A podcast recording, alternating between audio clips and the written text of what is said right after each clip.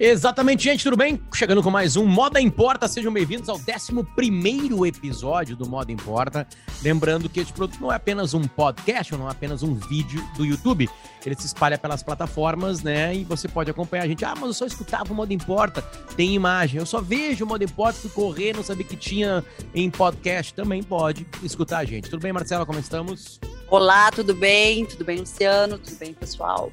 Bom, a gente tem a parceria da Divoskin Cooks, Design, Paixão e Atitude. A gente tem a parceria da Água da Pedra. Bom, Divoskin Cooks, brincos da Marcela. Vai, Marcela. Aproxima quem tá nos vendo, quem tá nos escutando agora só imagina ou vai nas redes sociais da Marcela ou vai no nosso vídeo. Lindo, lindo, lindo. Depois a Marcela dá mais detalhes dele. Água da Pedra, né? Tem um assunto muito legal sobre água hoje, muito legal. A água tá absurdamente envolvida na moda, absurda. Não existe peça sem, sem água, não existe uma roupa que você está usando teve água no preparo. Né? Aliás, né? não existe nada sem nada água, Nada sem né? água, né? Nada sem água. e também com a gente a parceria da Maria Valentina. Marcela também usa né, uma roupa da Maria Valentina. A gente teve a, a Lou no, no último episódio aqui, para quem não ouviu, o décimo episódio, a gente teve uma designer, uma criadora de coleções, um papo muito legal para entender o mundo. Diretora de head de estilo, né? Head de estilo, né? Valentina. Uma palavra, uma, uma, palavra bem mais adequada. E o papo foi muito é. legal de a gente entender esse processo. É, eu sempre lembro que eu sou completo ignorante no assunto, completo ignorante. É, fico muito feliz que algumas pessoas dividem essa, essa, essa complexidade intelectual comigo no assunto aqui, e por isso que eu faço questão de fazer perguntas né, bem, bem básicas né, para o para, sei lá, para deixar mais claro ainda, porque eu acho que isso aqui também serve como uma entrada, né, na, no mundo da moda. A gente criou Moda Importa porque a gente acha que a, a, a moda ela ela fala sobre tudo. Né? Tudo, é. tudo, tudo. Ela não é tão apenas o look do dia. E que não tem problema nenhum pode postar, não tem ninguém aqui professorando ou colocando limites e criando leis, certo? Vamos começar partindo da nossa grande apoiadora, né? Essa potência da, do mundo da moda brasileiro, uh, que é Still The Look. Still The Look está com a gente. E um artigo do Still The Look muito bem apropriado, porque causa uma discussão que eu adoro. É. Né, foi postado nas redes sociais e também no site Still The Look, né? que é uma postagem sobre um, uh, Sex and the City. Sex and the City pega um pouquinho de Friends ali, de alguma maneira, mas a provocação feita pelo, pelo, pelo Still The Look foi a seguinte. A gente olha Still The Look, eh, desculpa, a gente olha Sex and the City hoje e, e vê coisas inadequadas para o ano de 2020, 2021, é, certamente 2022, 2023. Uh, uh, a Marcela pode falar um pouquinho mais do quão ícone foi Sex and the City para moda, né? E depois a gente pode entrar um pouquinho mais no que o Still the Look pediu para o público que o consome, né? E não só o público que o consome, mas o público que estava passando por ali e leu uh, o artigo deles sobre essa coisa de a gente ver uma coisa do passado e ver assim, meu Deus, como tá inadequado, como tem hum. preconceitos, né? Como mudou, né? Como nós mudamos, como tudo mudou, talvez como os hábitos mudaram, como, né? É um, é um retrato mais de uma época do que efetivamente de agora. A gente está falando de 23 anos atrás. É. É estudo, que hoje em dia. o Estudo Look não é tão velho assim, mas o, o Sex and the City tem 23 anos. Então, só desculpa só para fazer um complemento porque tu falou que tem a ver com Friends. A questão é que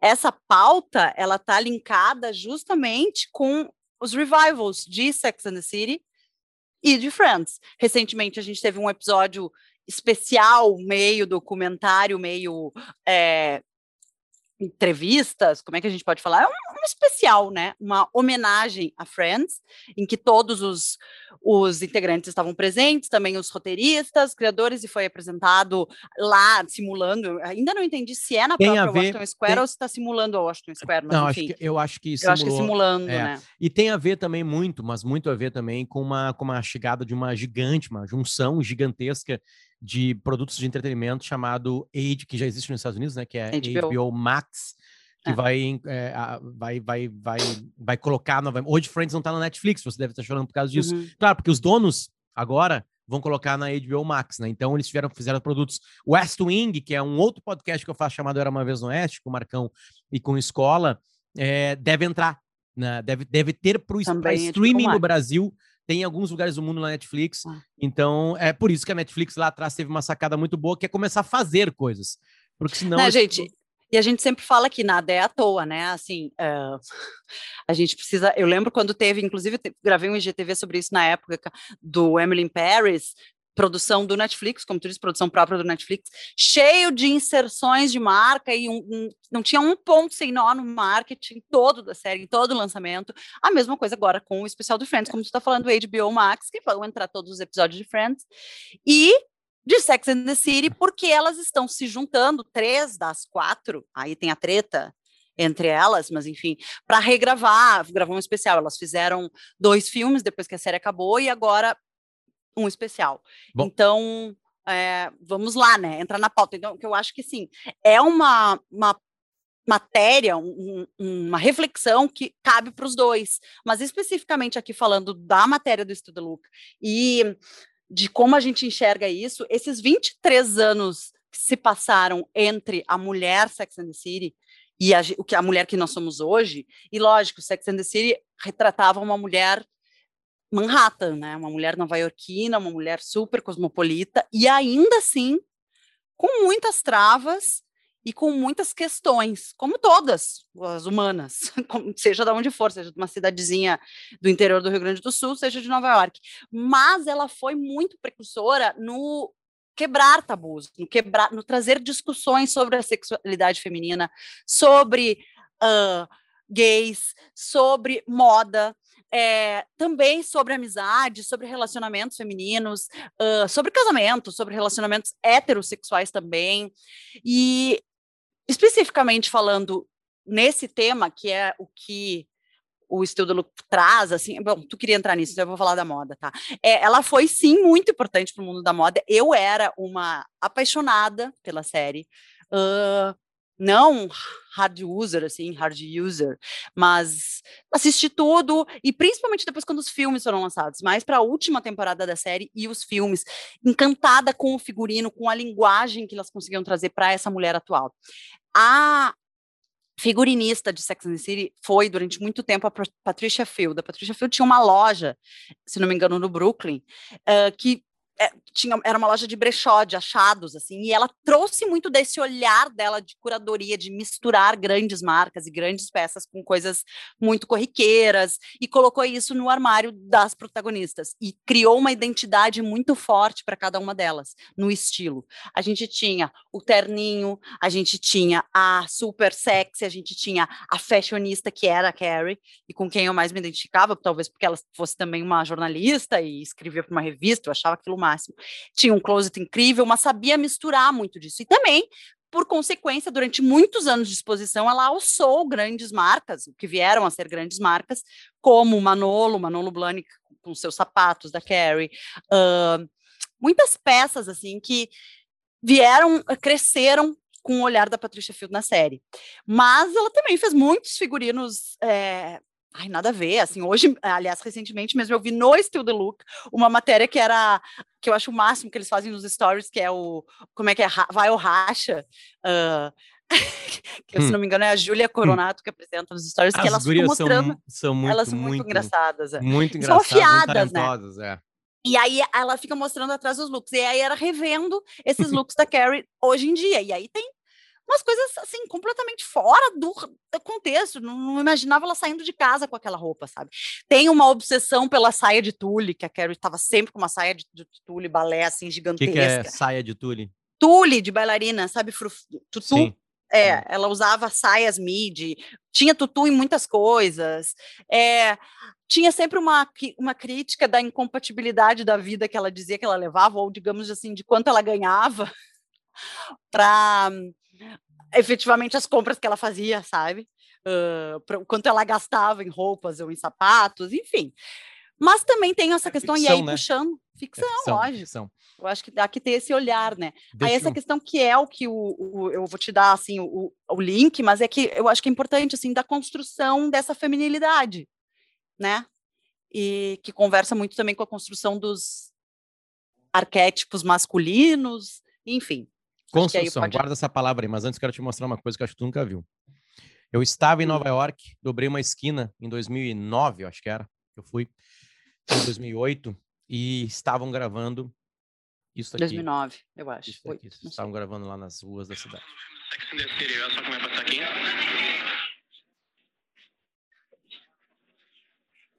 Olha lá. Olha o exagero. Ela tava de anos 80 ali, claro. É, de leg. Olha, olha o Tutu! Era um acidente, mas não era um acidente. Era a Sarah Jessica Parker. Chegou bem pertinho. Que legal. Gente, para quem está nos ouvindo, né? Pra Ele quem tá nos mostrando... ouvindo, eu tô mostrando um bastidor. Sabe como é que eu cheguei ali? Tu viu que tem uma multidão depois ali, né? É. E eu não estava no meio da multidão. Elas, os trailers estavam na frente de um hotel. E eu cheguei no segurança, eu falei que eu estava no hotel. Eu entrei no hotel, dei boa tarde. É, sentei, peguei um jornal, fiquei lendo e fiquei esperando a Carrie sair do, do seu trailer. Na hora que ela saiu, saí, de, saí do hotel, porque eu sou, tô no hotel, entendeu? E aí dei de cara e filmei com uma. Deu de cara com ela. Uma câmera. É, uma câmera. Cybershot. Ei, que incrível. Bom, vamos lá. É, é, o que eu, que, eu, que eu queria trazer para. É, se, se o do Luke nos provocou, vamos, vamos fazer a provocação, é, transformar a provocação aqui em um material para a moda importa. Tá? É, eu, eu adoro isso porque é, é, um assunto que eu me debati em alguns outros, outros momentos, assim, né? Principalmente na hora que começaram a derrubar as estátuas pelo mundo, né? De, de, de, de cidadãos que as pessoas começaram a descobrir que eles não eram perfeitos e alguns até crimes tinham cometidos. Né? É, e a minha opinião foi bem híbrida em cima disso aí, porque eu acho que quando estão derrubando estátuas, independente da razão, isso também é história acontecendo. Ah, tu quer ampliar se aquela estátua tem que ser derrubada ou não, é uma outra coisa. Mas multidões derrubando estátuas é o que nós temos para contar do ano de 2019, 20. Eu acho que isso parou com a pandemia, na verdade, né? 2019, principalmente. Um, e claro, entra uma moda, uma, uma, moda, uma palavra muito inserida em todos os meios onde tudo é perigoso. A gente viu um capítulo que aconteceu agora há pouquinho tempo com a Farm, né, uma morte lamentável por bala perdida no Rio de Janeiro de uma das funcionárias, né, da Farm, a Kathleen. Kathleen é, que a gente pode entrar daqui a pouquinho, isso aí, mas beleza, eu quero para não, não perder minha linha de raciocínio. É, é, é, Sex the City já foi cancelado, cancelada por algumas pessoas, né? E eu, eu, eu não gosto desse de, de cancelamento, acho ele pobre, porque ele elimina a capacidade das pessoas de, de julgar, e Sim. julgar é muito bom, julgar é muito bom, porque tu vai ter que ter argumentos e fazer um julgamento mais adequado faz com que o teu dia atual e o teu futuro melhore. Mas isso Não, que e que tu possa elaborar, né, com, teu, com os teus próprios, com a tua linha de pensamento, com a tua própria de... bagagem. Deixa eu engatar uma agora, que senão eu vou perder a linha de raciocínio. Até escrever ah. aqui, tá? Vamos lá.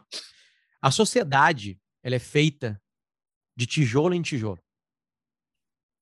Olhar em 2021 para trás, há 23 anos, e dizer que Sex, Sex and the City tinha diálogos é, machistas, né? É uma observação que vale é, ninguém é louco de pegar e ver um diálogo machista e não entender que ele é claramente um diálogo machista. Só que não é com o olhar de 2021 que tem que avaliar uma coisa de 2023. Até porque lá há 20, desculpa, 2023, há 23 anos, o que a série estava fazendo e que hoje você não enxerga, porque a série já ajudou a fazer, é libertar uma mulher e colocar a mulher do entretenimento com um papo sobre sexualidade, sobre liberdade sexual, sobre liberdade de se vestir e de ser ela mesma naquela época. Então, se você hoje tem liberdade para pensar que Sex and the City há 23 anos ela ela é ela ela ela estava errada, você pode pensar hoje com liberdade porque Sex and the City há 23 anos fez o seu trabalho. Então não destrua quem fez um alicerce para você subir um pouquinho mais e ter um mundo um pouquinho melhor. Porque o que você faz hoje em 2021, certamente daqui a 23 anos vão destruir e dizer que tem alguma coisa errada. Porque a gente não consegue, em muitas vezes, enxergar onde nós estamos errando. E com um distanciamento de tempo, a gente olha para trás e fala assim: a gente errava aqui. Claro. Por isso que é muito válido a, a, a, a provocação do estilo do look em cima disso aí. Uh, e eu também gosto muito quando eu vou cancelar e avaliar um ser humano, e isso me tocou profundamente quando os nossos filhos nasceram, Marcelo. E a primeira vez que eu uso essa frase que eu sempre falava quando meu filho, os meus filhos nasceram, e agora eu e tu estamos aqui, como nós dois fizemos, né? Os nossos filhos nasceram, que é uma, uma, que é a tese do espelho que eu criei, e eu dei esse nome agora para ela, que é, é a seguinte: Dá uma respirada antes e te olha no espelho. Por exemplo, meninas observaram na, na, na postagem no Instagram do The Look que não havia representatividade nas quatro mulheres de Manhattan. Sim. Tese do espelho. Vamos lá. É, cobraram que não tinha negras ali, por exemplo. Transsexuais. Gordas. Né, gordas. Olha no espelho e veja se você tem melhores amigas negras. Veja se você tem melhores amigas transexuais.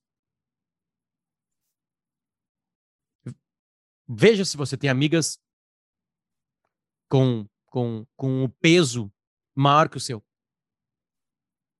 Tem? Parabéns. Não tem? Tese do espelho. Não adianta criticar. Aquele é um recorte de uma zona de Manhattan. Exato. É. Né? Eles, é, a série não foi criada para, para, para criar falsamente um grupo heterogêneo que, naquelas mulheres e naquela história a ser contada, não existia. Ah, não existia uma bissexual ali. A bissexual entra num roteiro de, de, de série para ser bissexual ou ela também é bissexual e é a vilã ou é a, a, a, a boazinha? É muito mais complexo do que a gente imagina. Então, muita, muitas das nossas críticas sobre inserção na sociedade, a gente na vida real não faz. E aí a gente beira alguma coisa bem ruim, que é uma coisa chamada hipocrisia. É problema, hiper problema, problem, é, me ajuda. Pro, blá, tá, tá, não vou conseguir. Probabilidade vou conseguir. é a palavra. Não, eu ia dizer de problematizar. Hiper problematização. Exatamente assim, mas assim, o principal, o principal é a gente não reconhecer que as lutas absurdamente necessárias, porque as mulheres são maltratadas, os gays são maltratados, os gordos e gordas são maltratados, as pessoas de pele não branca são maltratados, principalmente as, as pessoas da cor negra, porque né, a gente tem uma história recente principalmente no país que nós vivemos e nos Estados Unidos, de uma escravidão, um dos maiores crimes da história humanidade. Todas essas movimentações são necessárias para a sociedade e diversos e diversos, diversos, milhares de estudos comprovam que se a gente conseguir equilibrar a sociedade, a vida de todo mundo melhora. Dito isso, a gente precisa enxergar que muitas vezes não é pegando uma metralhadora e fazendo uma revolução que as coisas uhum. acontecem.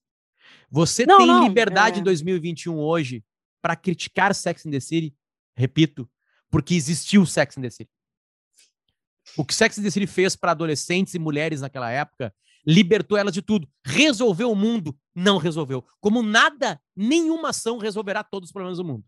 Mas começou é. a resolver.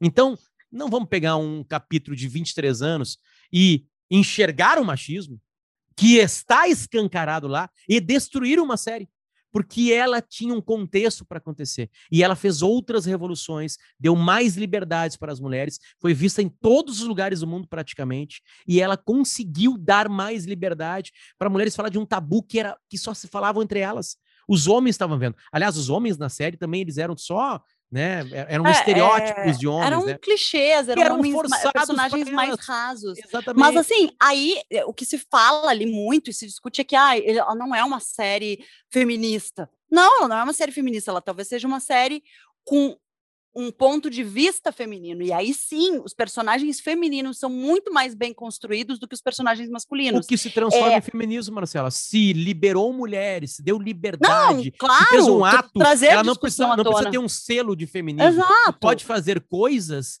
e, e Não, e eu estou trazendo aqui uma crítica que é feita agora, tá? De que ah, ela não é, ela deveria ser mais feminista. Eu acho que não, eu acho que para a época ela trouxe muitas discussões. Ela foi um, um, divisor de águas naquele momento, nos anos 90, quando ela surgiu.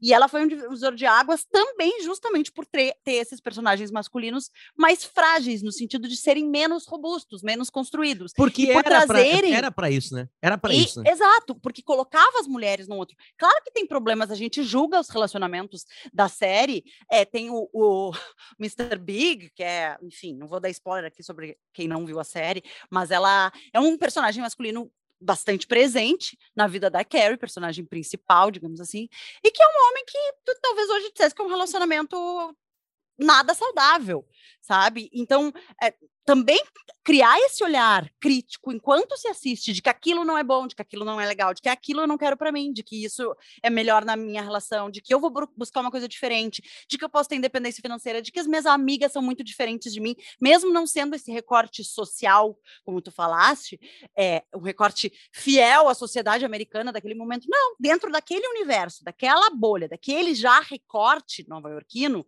era sim fiel e sim trazia diferenças, muitas diferenças entre as quatro. Elas tinham, aliás, é, personalidades muito opostas, então queriam coisas muito diferentes. Eu acho que esse é o debate, sabe? É tu poder enxergar, bem como tu disse, o impacto naquele momento. E, claro, evoluir como a série evoluiu. O filme, que foi feito o primeiro filme, é um filme bobo também, é um filme, mas é um filme ao mesmo tempo muito rico esteticamente. Então, assim, há que se ter também uma certa leveza, né, em assistir e, e eu senti tipo isso, de... eu senti isso nos comentários no Instagram dessa é, postagem, é, assim. Eu senti também, é, eu também porque eu, eu, não, eu não vi homens comentando ali, né, mas assim, eu vi muitas meninas, pelo menos na fotinho, hum. no nome, né, a Sim. Carla, eu, eu vejo a foto de uma mulher e vejo Carla, eu penso que é uma, uma mulher. É, todas elas assim, olha, eu olho, me divirto e tem um filtro. Eu tenho um filtro é interno. Isso eu tenho um filtro interno. Mas eu, eu acho que dá para ser além do filtro. E as meninas não quer dizer que essas meninas não, tem, não tenham tido esse filtro, que é parou, pensou. Opa, máquina do tempo, 23 anos atrás. Era outra sociedade, meninas. Era muito não, gente, pior que a de hoje. E, e assim, sinceramente, se a gente não conseguir assistir a nada que seja mais antigo, que seja diferente do que a gente vive hoje, a gente não vai ler nada, a gente não vai ver nenhum tipo de filme. Pega um livro escrito nos anos 90, um livro do século passado, como a gente lê. Gente, é, é são, tu precisa te colocar e te transportar para aquele momento, pensar o quanto aquilo fez diferença e o quanto isso é, e... hoje tem impacto na minha vida, trazer também, como eu falei antes, a tua bagagem, né? E, e o Nesses... feminismo, por exemplo, assim, né? Uh, o feminismo em outras épocas, eles, eles, eles, eles, a luta era diferente. Entende? Tipo assim, sabe? É. É, as mulheres lutaram muito, por exemplo, para começar para começar a trabalhar em filmes com voz. É. Não tinham protagonistas mulheres. Não, gente.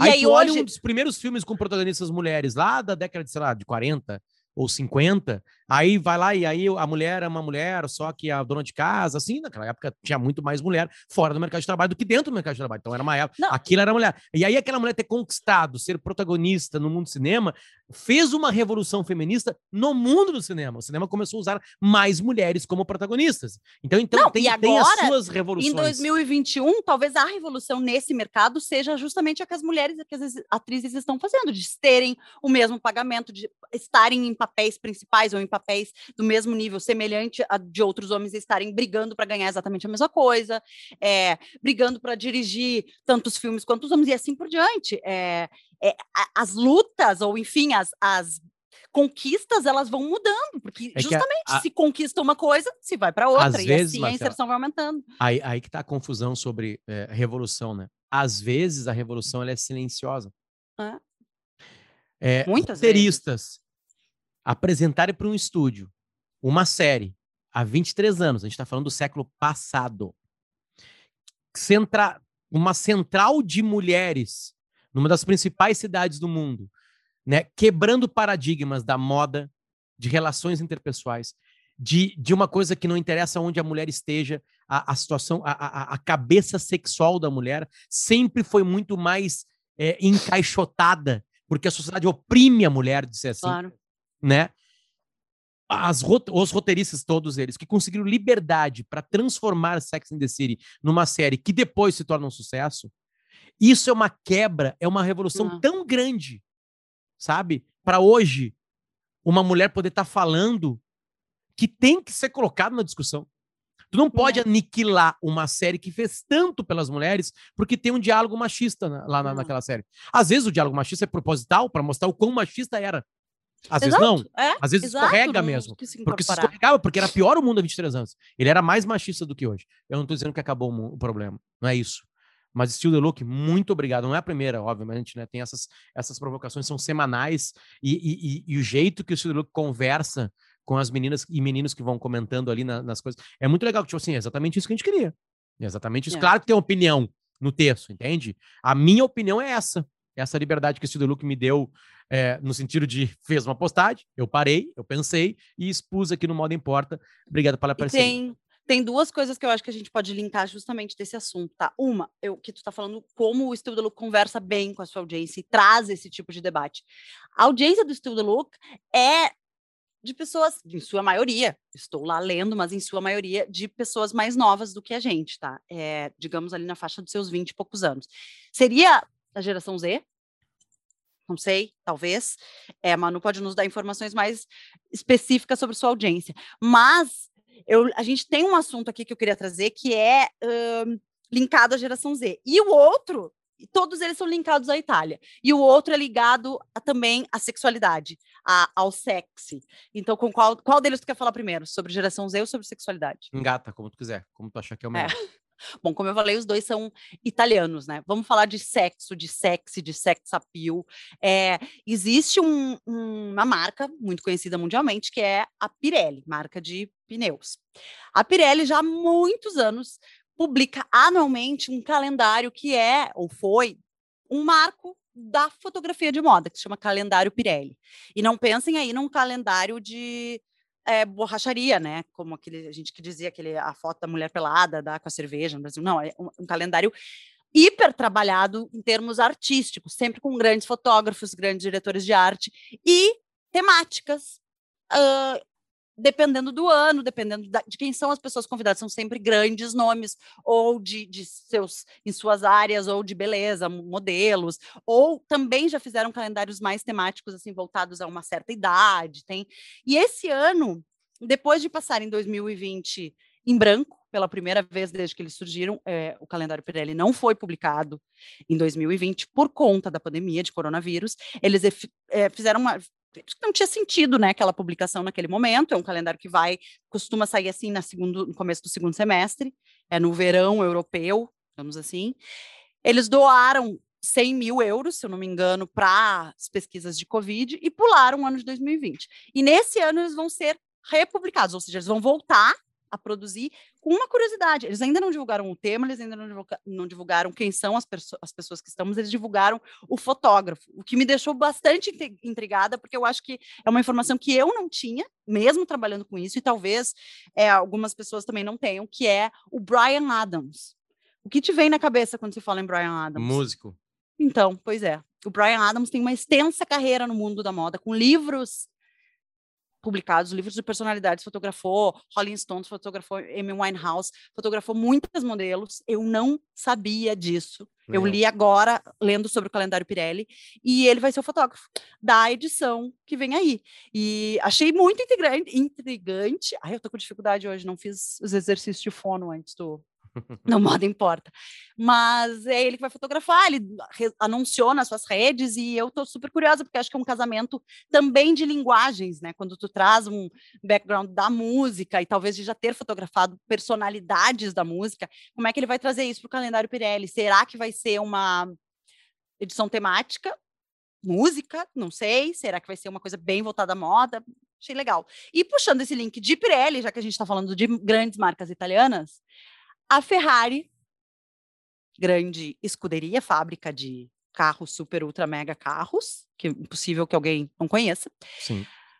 do norte da Itália, lançou, adentrou com o pé na porta no mundo da moda, agora no último dia 13. Hoje é dia 16, 15, 15, e último dia 13, último domingo, eles fizeram seu primeiro desfile. Junto com isso, lançaram também é, uma, um perfil no Instagram, que eles estão abastecendo com a coleção, com os itens, e uma série de movimentações ligadas à moda, ligadas ao lifestyle, ligadas ao design, né? O que conversa muito com o que a gente conversa, que a gente troca bastante de informação aqui também com os guris da Divoskin Cook, João Pedro, Saulo, de como as marcas de luxo cada vez mais trazem o seu cliente para outros tipos de experiências, né? E não apenas é, na compra do produto, porque obviamente, uma, é uma parcela ínfima da população que compra Ferrari, mas o desejo pelo nome Ferrari, ele é tão espalhado e ele vai tão longe que ele consegue aproximar da gastronomia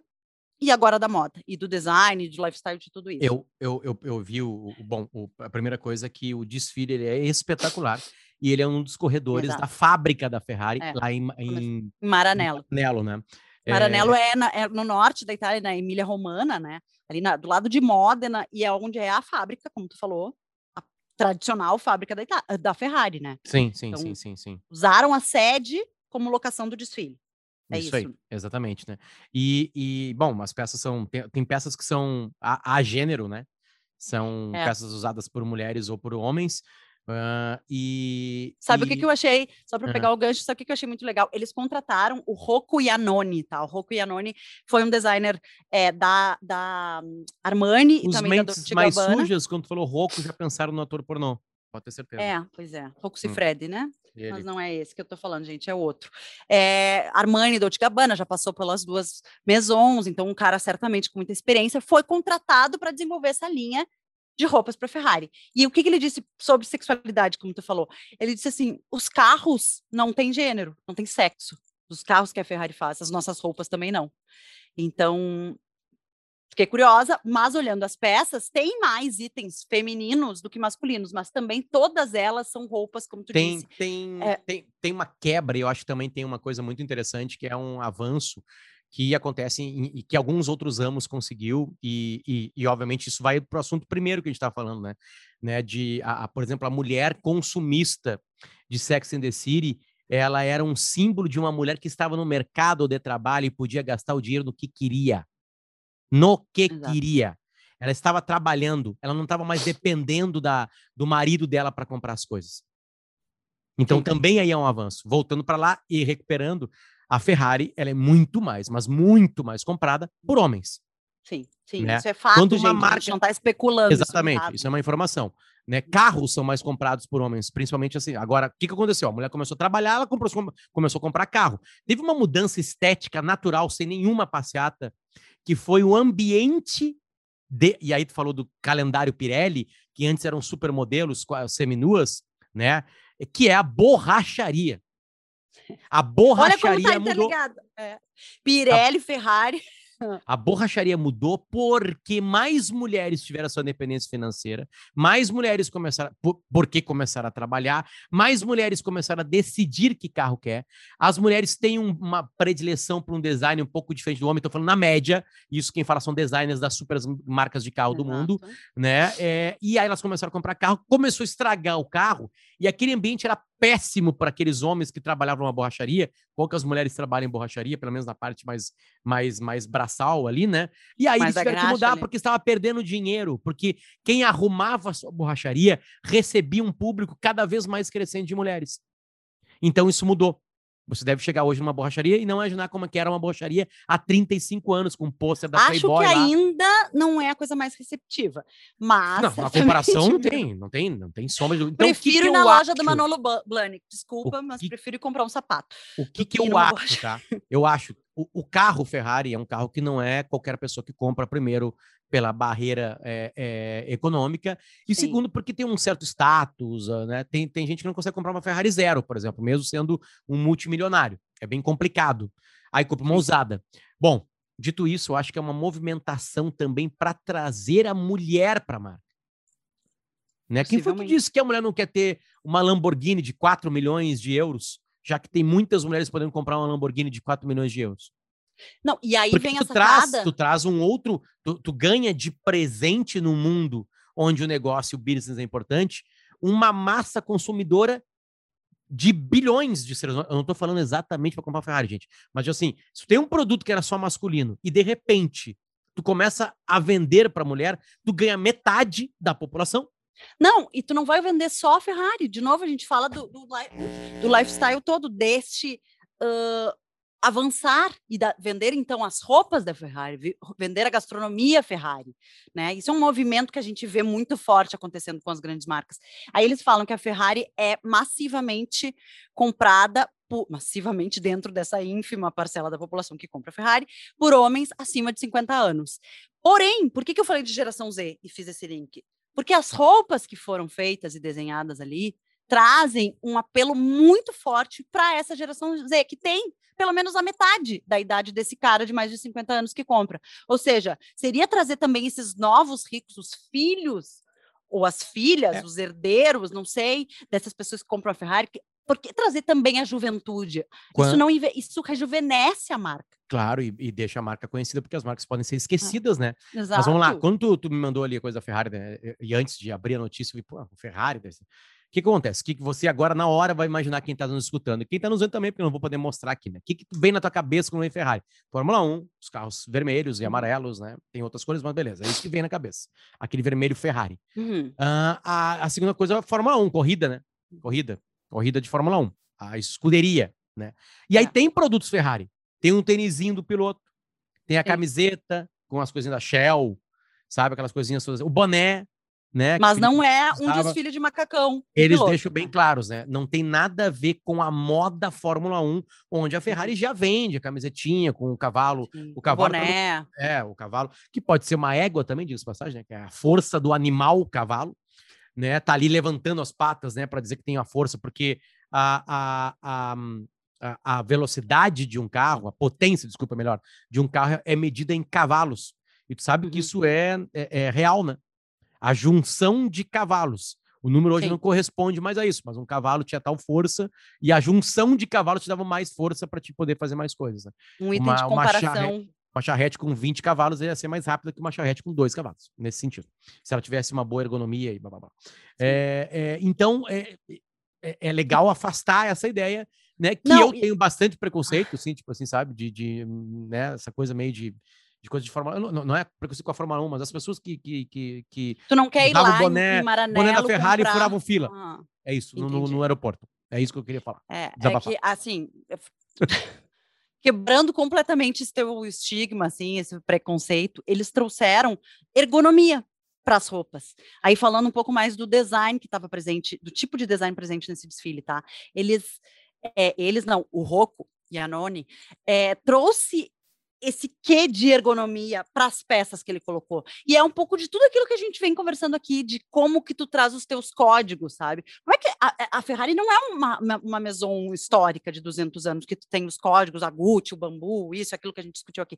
Não, o que, que eles têm de marca registrada, sem cair na Apollo com o cavalinho, As cores. cair no boné. As cores, as formas esportivas, o, esse que ergonômico, esporte, como ele fala. E aí eles trazem isso também muito com a pegada de valorizar o design italiano, que é muito forte, sempre foi, eu acho que está voltando com uma é, um certo renascimento, assim, sabe? A gente tem, de novo, uma ótima temporada com os 100 anos da Gucci, Dolce Gabbana muito forte, Prada fortíssimo, temporadas, eu digo, de muita venda, de muito buzz em cima disso, e aí a Ferrari vem com esse quê de Made in Italy, é, com essa criatividade ah, como marca, esse design, essa criatividade como assinado, sabe, de, de Itália, e trazem para as roupas também uma o que eu achei muito legal assim um olhar muito atento sobre sustentabilidade porque as peças, inclusive as jaquetas essas mais marcantes, vermelhas, amarelas, eu tô- vou ver se eu acho a foto aqui para mostrar para vocês. São jaquetas grandes, jaquetas corpulentas. Elas têm, são 100% feitas de plástico reciclável, reciclado e, por consequência, ó, Olha só, tem um quê, Ferrari, mas ao mesmo tempo desconstrói. Ele está usando uma viseira transparente com um salto super leve. Achei isso incrível, assim. São feitas inteiramente com plástico reciclado, o que, como eu falei, torna novamente reciclado, né? E o couro que eles utilizam também vem de cadeias certificadas é, contra a crueldade animal, etc. Então, assim, também estão com um pé na, na atualidade, né, para construir uma marca mais responsável e mais de acordo com o que a própria geração Z que eles estão tentando atrair compra e se interessa. E aí também um pouco para agradar é, o público já talvez entre Z e o público Ferrari, que talvez aí seja a gente, pessoas da nossa idade, não sei, é a gastronomia. Eles, Maranello fica na província de Módena, que é justamente aonde, Luciano? Quem é de Módena? Quem tem um super restaurante foi número um em Módena durante, eh, no mundo durante? Máximo Botura. Botura. Então, Máximo Botura, ultra mega chefe, é o responsável pelo restaurante Cavalino, que também utiliza as paredes da própria eh, fábrica, da sede ali em Maranello. Então, eh, vão abrir esse super restaurante que já nasce estrelado, provavelmente com listas para reservas, etc. Eu, lá na eu- sede. Mais um- uma ferramenta também de turismo, né? Para a cidade de Claro. menos de 20 mil habitantes. e já tem pro- já tem menos o de 20 Museu mil da Ferrari. Menos de 20 mil habitantes, que, é- que, a marca foi aplicada pelo seu Enzo Ferrari, né? Mas mais de, de 20 mil habitantes e, e a Menos. produção anual, menos de 20 mil habitantes, e a produção anual de carros é de menos de 10 mil carros.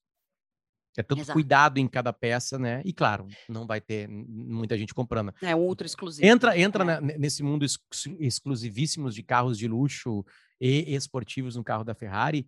É muito da lógica dessas super mega marcas mundiais que a gente já citou em várias aqui, em vários, Hum. em quase todos os episódios a gente brinca em cima disso aí, né? É, uma, é uma- um entendimento assim de que não adianta botar muitas. Primeiro, porque é muito caro fazer, né? Segundo, que não vai ter tanta gente comprar. E é bom que não tenha tanta gente comprando, né? é, porque aí ele é. fica meio Criar o que desejo. É. Tanto que tem a Ferrari de 1975, tô chutando, não tenho a mínima ideia. É, foi leiloada por sei lá quanto, muito mais do que foi comprada. Por quê? Porque foi especial, porque foi o último carro que o Enzo desenhou, sei lá, tô viajando, que não, não tem nada a ver com Uhum. datas, tô só viajando, dando uma, uma coisa. Que acontece muito no mundo dos relógios, por exemplo, né? A Dvoskin Cooks conta essas histórias pra gente, né? Claro. Às vezes a gente já tem relógios, tem Rolex que são, que são todos eles hoje vendidos bem mais caro do que foi comprado antes. É uma coisa muito louca, assim, sabe? Eu e a Marcela, a gente teve na, na Itália em 2019, foi, né? 2019, né? Em algumas regiões da Itália. A gente foi num dos restaurantes que apareceu num, num episódio lindo, lindo, lindo daquela, daquela série Chef's Table, que foi o restaurante do. Como é que é o nome dele? O cara da- das carnes lá. Meu Deus, me deu um branco. Já vem. Dário, Nar, da, na- Dário Nardello? Não, Dário. É Dário. Agora, é. Dário. Urra, nós estamos dois mal hoje. Chef Stable. Tá aqui. Chef Stable. ah, cadê ele? Chef Stable. Estivemos na Toscana. Dário- pra Cecchini. Cecchini. Cecchini. Bom, ele faz uma carne, né? A, a carne, aquela clássica carne, como é que se chama o nome dela?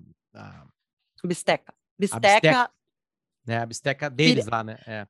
E, e eu vou falar para vocês. não vale fiorentina. O que que acontece, Isso. tá? Ele ah, tinha de família um macelaio. O macelaio é o açougue, tá? Ele cresceu com o açougue da família nessa cidadezinha na Toscana, perto de Florença, Firenze, que a gente já trouxe aqui também, falamos muito de Gucci, Firenze, essa é uma região vinícola, mas também muito produtora de, de, de couro, mas também é, de comidas e de especiarias, digamos assim, tá? Não são, não me expressei bem, mas eu acho que todo mundo vai entender. É, crescendo nesse matilaio, ele começou a E entender de arte, né, gente? De arte. de arte, óbvio. Michelangelo e Leonardo da É o Vinci. centro do mundo, né, gente? Foi o centro do mundo e para mim, e acho que ainda é um pedaço a ser explorado, assim, porque é inacreditável tudo que surge de lá. Mas ele cresceu nesse matilaio e ele resolveu, com o tempo, é, aprimorar a criação desse gado, né? A criação dessa carne, tentar trazer uma carne mais nobre para o matilaio da sua família. Isso acabou virando um restaurante, que acabou virando é, vários outros restaurantes e várias outras coisas. Ele vende também as carnes. Ele virou personagem da, da Chef's Table, da série, sobre gastronomia no, no Netflix, e trouxe, por consequência, gente do mundo inteiro para comer lá. Tem ainda o espírito ah, de açougue antigo, de hosteria, da mama, mas ao mesmo tempo é um lugar simples, mas tu já vê que o turismo pegou, né? E tomou conta daquilo, perde um pouco da essência daquilo. E É. ele serve diversos cortes de carne, de uma carne que hoje ele cria. ah, é que é engraçado porque para a gente aqui, e talvez quem esteja nos ouvindo no. Olha que máscara, no resto do Brasil. Os nossos ouvintes do resto do Brasil não entendam, mas a gente tem uma cultura muito forte aqui eh, no Rio Grande do Sul, no Uruguai, na Argentina, até pela proximidade, do gaúcho, do gado solto no pasto, né? Des- a cultura desse gado de melhor qualidade aqui. Inclusive, o Uruguai, cada vez mais forte nos cortes de carne. Na Europa, isso é raríssimo, justamente pela dificuldade de terreno, de ter espaços desse tamanho para se criar o gado. E aí ele ah, achou uma criação de gado feita dessa maneira, livre, com pasto, não sei como, rarará, com todos os cuidados, na Espanha. E lá ele cria todo esse gado e faz esses cortes, traz para o machelaio e agora para o restaurante. E aí tem um carpaccio de não sei o que, o corte de não sei como, mas a estrela é a bisteca fiorentina, que já era um corte tradicional da, do açougue, né? Ela realmente é boa, o ponto que serve é o ponto dele, né? Que é um ponto mal passado, e eu quero informar para todo mundo que mora aqui perto do Rio Grande do Sul que a carne uruguaia, a nossa carne aqui, é bem melhor, bem melhor. É.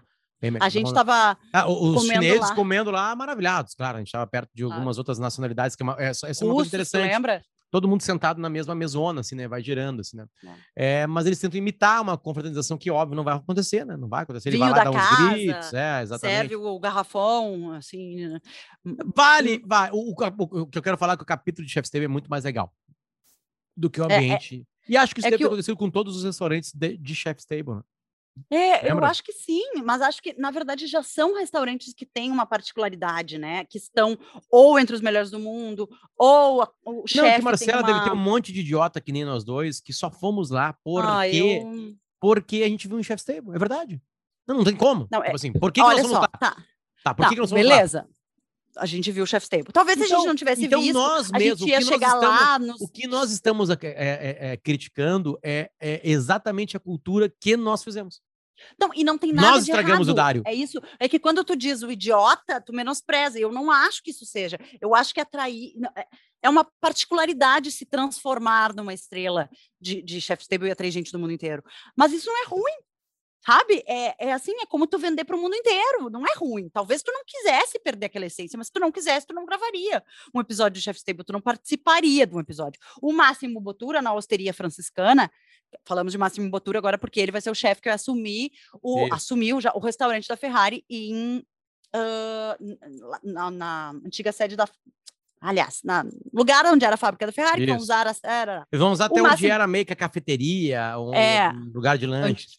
O Máximo Botura tem todos esses prêmios de melhor restaurante do mundo na Osteria Franciscana muito antes de estar no, no Chef's Table. Então, Não, tem já tem um talento. caminho A- inverso. Alex Atala é o maior chefe do Brasil e tá em Chef's Table. E aí eles É. focam muito na cultura da Alex Atala de pegar elementos brasileiros. E aí, elementos Claro. brasileiros. O que, que são elementos brasileiros, né? Um país continental como esse, né? Com completa formação Não. diferente dentro dos seus estados.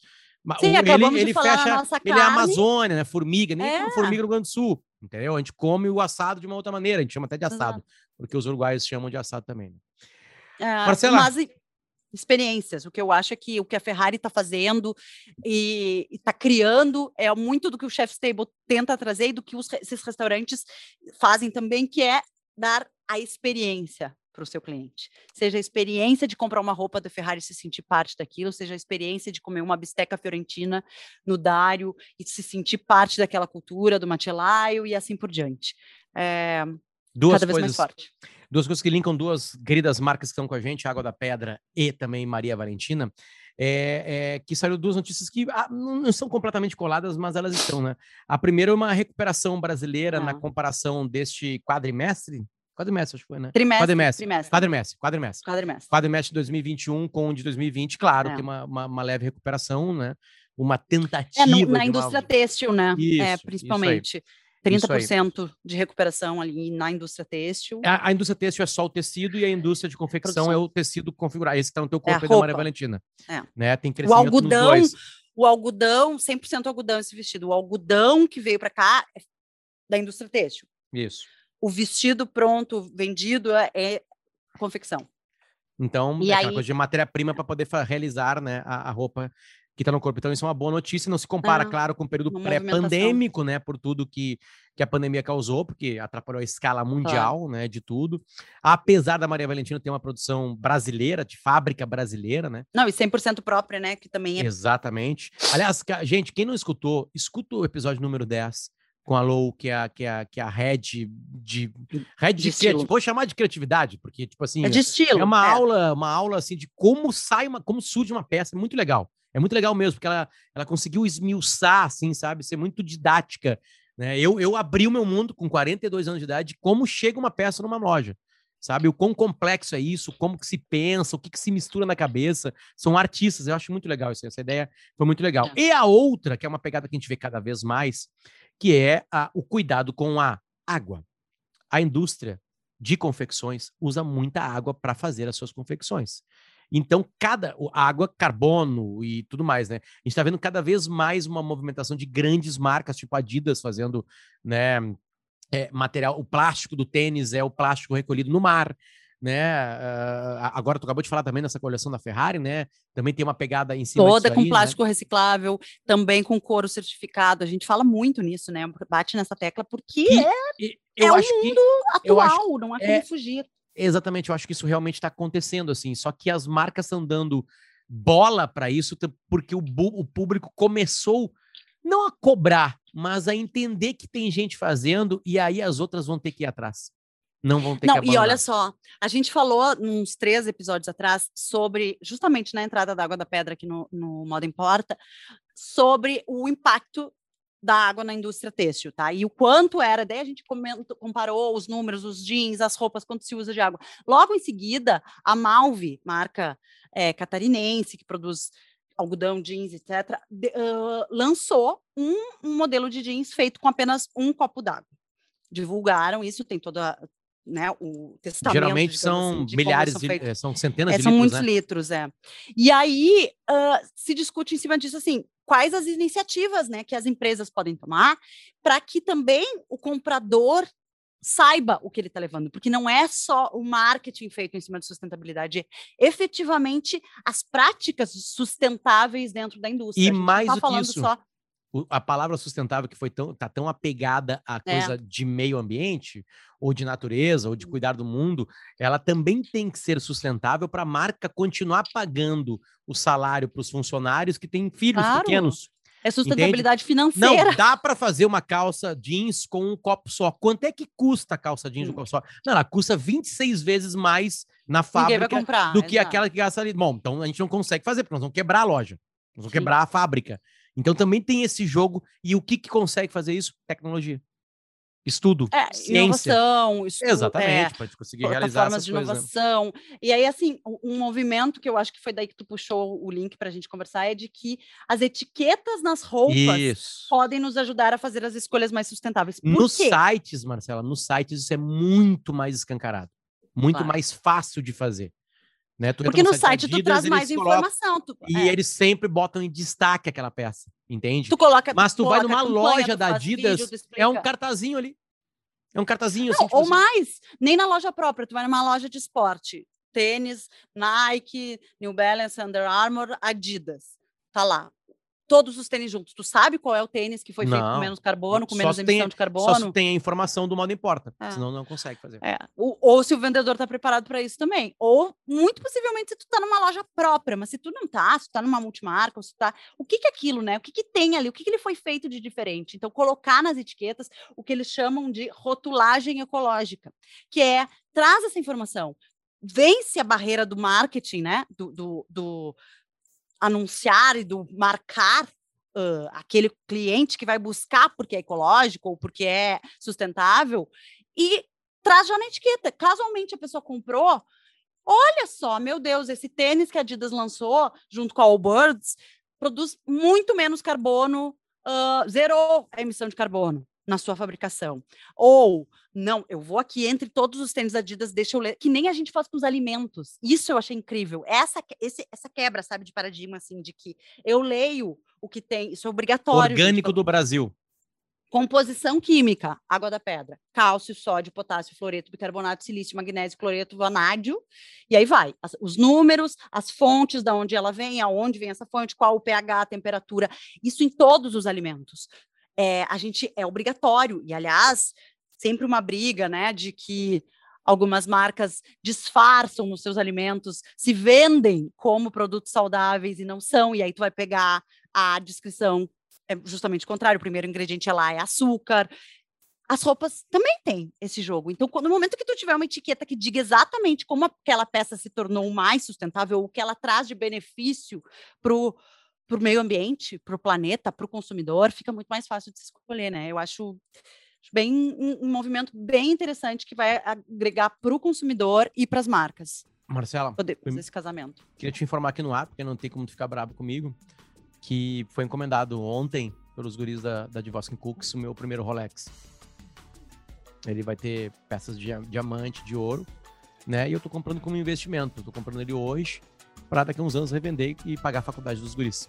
Tá, tu pode dizer agora, desmentir a notícia, porque, pessoal, Não, é verdade. Não, tá esse Rolex vai ficar cerca- guardado.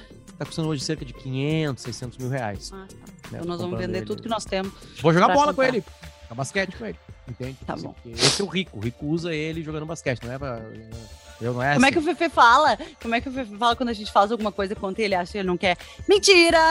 Quando ele quer que seja mentira. Não, mas não é mentira! Não, é verdade. Tá bom. É verdade, tá?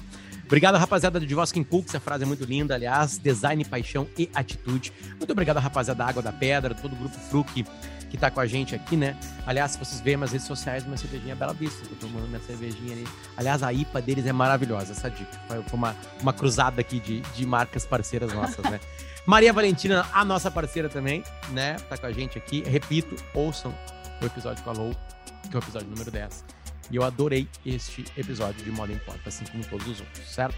É porque eu acho que Cada eu vez falei melhor. mais. Esse aqui eu Ah. mais. É, gente, tá difícil. A luta. Não, tu tá aqui a pra falar. luta tá? segue. Tu tá aqui A pra luta falar. segue. Tu está aqui para Beijo, falar. gente. Tchau. Obrigada.